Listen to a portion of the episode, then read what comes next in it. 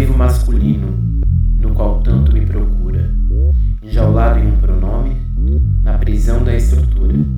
Quero ser talvez efêmera, ou até mais afetado, pois não sirvo em sua figura de machinho emburrado.